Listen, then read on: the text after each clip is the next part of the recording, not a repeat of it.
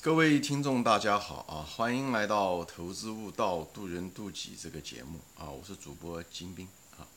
今天呢，我们就想粗浅的谈一下子吧啊，就是所谓的负债率啊，这个财务指标。嗯，因为在我们在投资中嘛，就是呃，实际上我们作为一个投资者来讲，我们一直在收益和风险之间。获取某一种平衡，对不对？在风险第一的基础上，才能尽量的获取收益最大化，对不对？但是前提是那个风险。那么负债率呢，其实就是在反映着这个这个企业的这个风险的因素。你就通过负债率吧，还有一些相关的一些参数，你能够知道这个企业的这个风险情况怎么样。因为风险第一，如果这个企业都破产了，对不对？那么你所有的投资都拿不回来了。这所以这是第一啊。嗯，大家对风险，嗯，投资中，如果你在这方面还有这个疑问的话，你可以往前翻一翻，关于我，嗯，我很多节目谈到风险是什么，为什么风险是第一啊？风险怎么控制等等，我都说过。那么今天主要这个节目呢，就谈这个通过负债率，哎，怎么样的看企业？作为一个价值投资者，你怎么样对待它？好吧？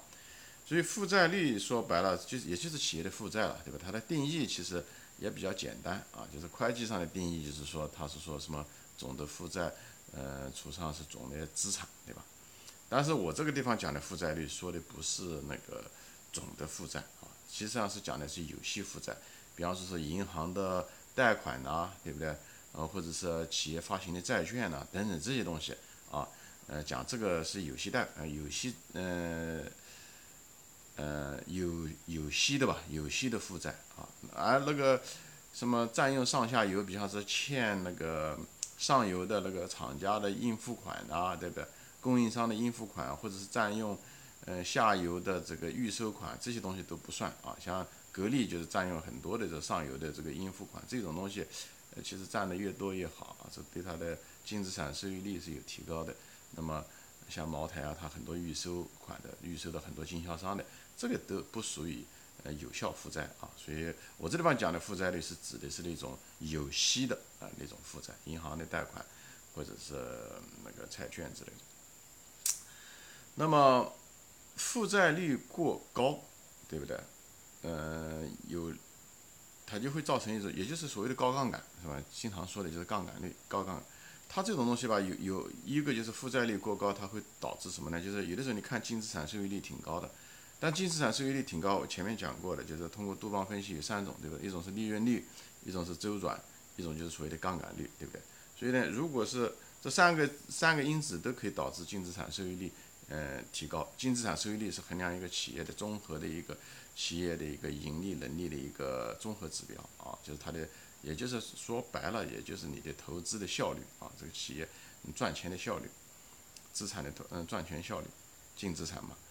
所以这三个都可以贡献，但是如果通过杠杆这种形式，也就是高呃负债率的话，这个其实是很危险的啊。这个所以这个三个因子都可以造成净资产收益率提高，但是虽然在数值上面可能它们都是一样的，但是是哪个因子造成的这个很重要。如果你这个净资产收益率的提高是因为你的利润率的提高，对不对？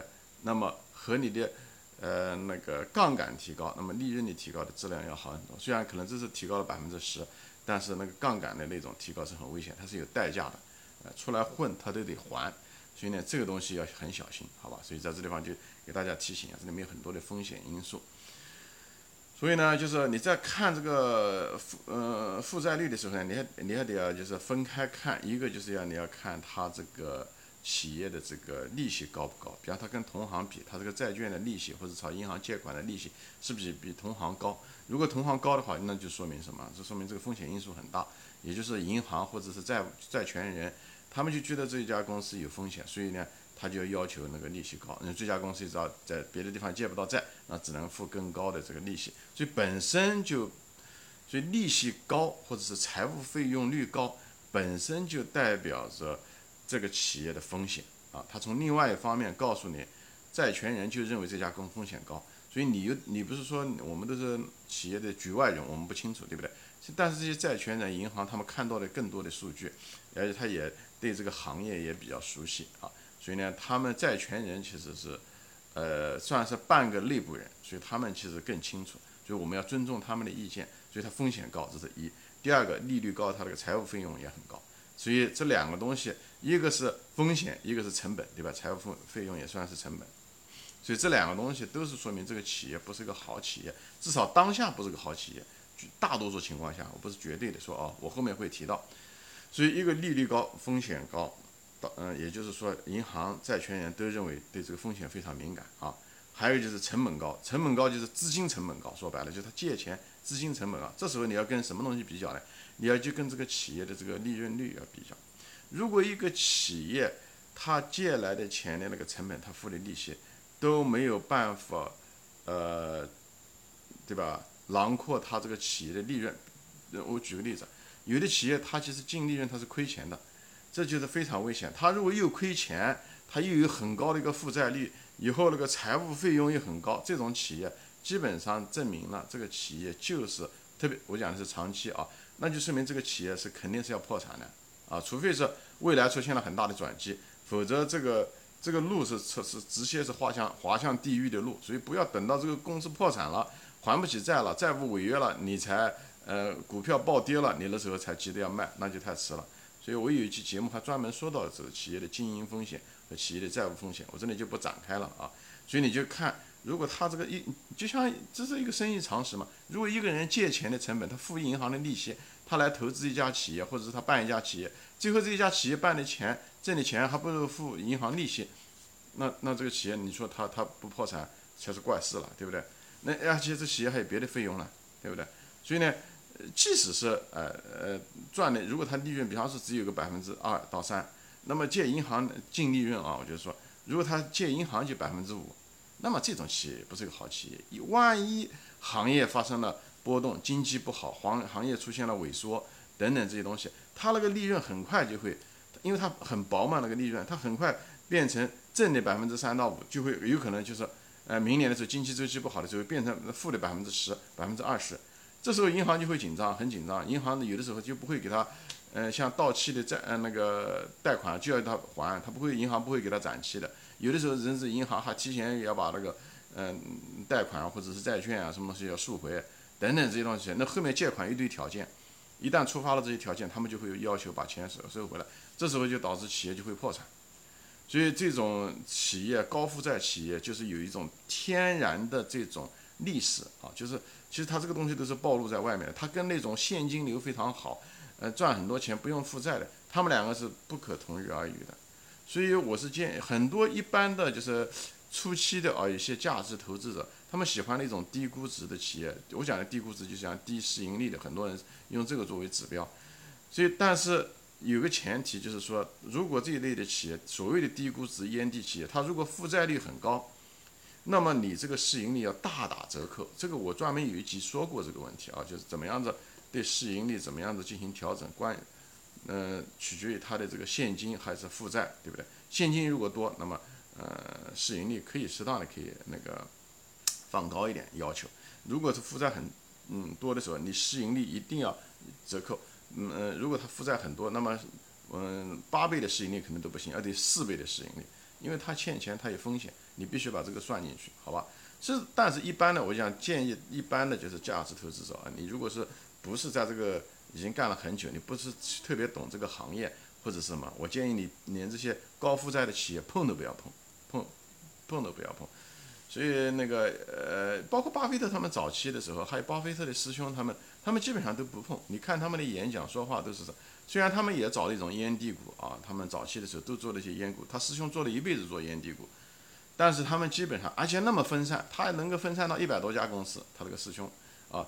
他师兄叫什么我都忘了，斯洛斯他这个人，他虽然也挣了很多钱，他其实他的每年的回报率跟巴菲特是差不多的，差不了多少，也是每年也有百分之二十。呃，但是他介绍的经验就是他一个他分散啊，他从来不重仓，这是一。他第二个他很少去买那种呃负债率很高的、借钱很多的，因为借钱很多的企业有一大堆问题，我后面还会再说啊。所以我是建议就是如果负债率高，一般的就是价值投资者，我建议你就不要去做。你除非是真的懂啊，没有金刚钻别揽瓷器活，人不要自大就在这地方。因为虽然这些价格很低哦，我是主张过的，我前面说过的，就是如果是个价值投资者，越低你价格你可以逆向操作，你越低越买。但是如果这种公司它有负债率高，它有破产的风险的时候，那是完完全全不同的那个情况啊。因为这种情况下，它企业会破产，它企业破产唯一的可能性就是什么东西呢？唯一的原因就是它付不起银行的债，银行要叫他还债，还不了，以后就价格变成零。那价值变成零，越低越买，那不是是很愚蠢的一件事情吗？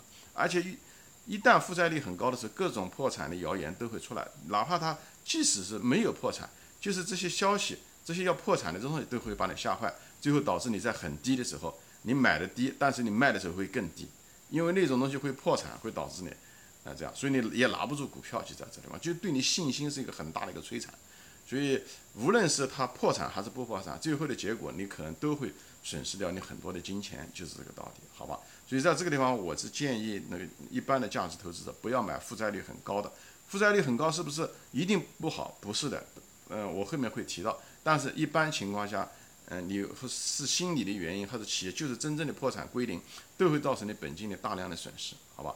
所以呢，就是，呃，因为这个负债这个东西就像一个悬在他头上的一根箭一样的，那个东西随时有可能落下来。最主要的是。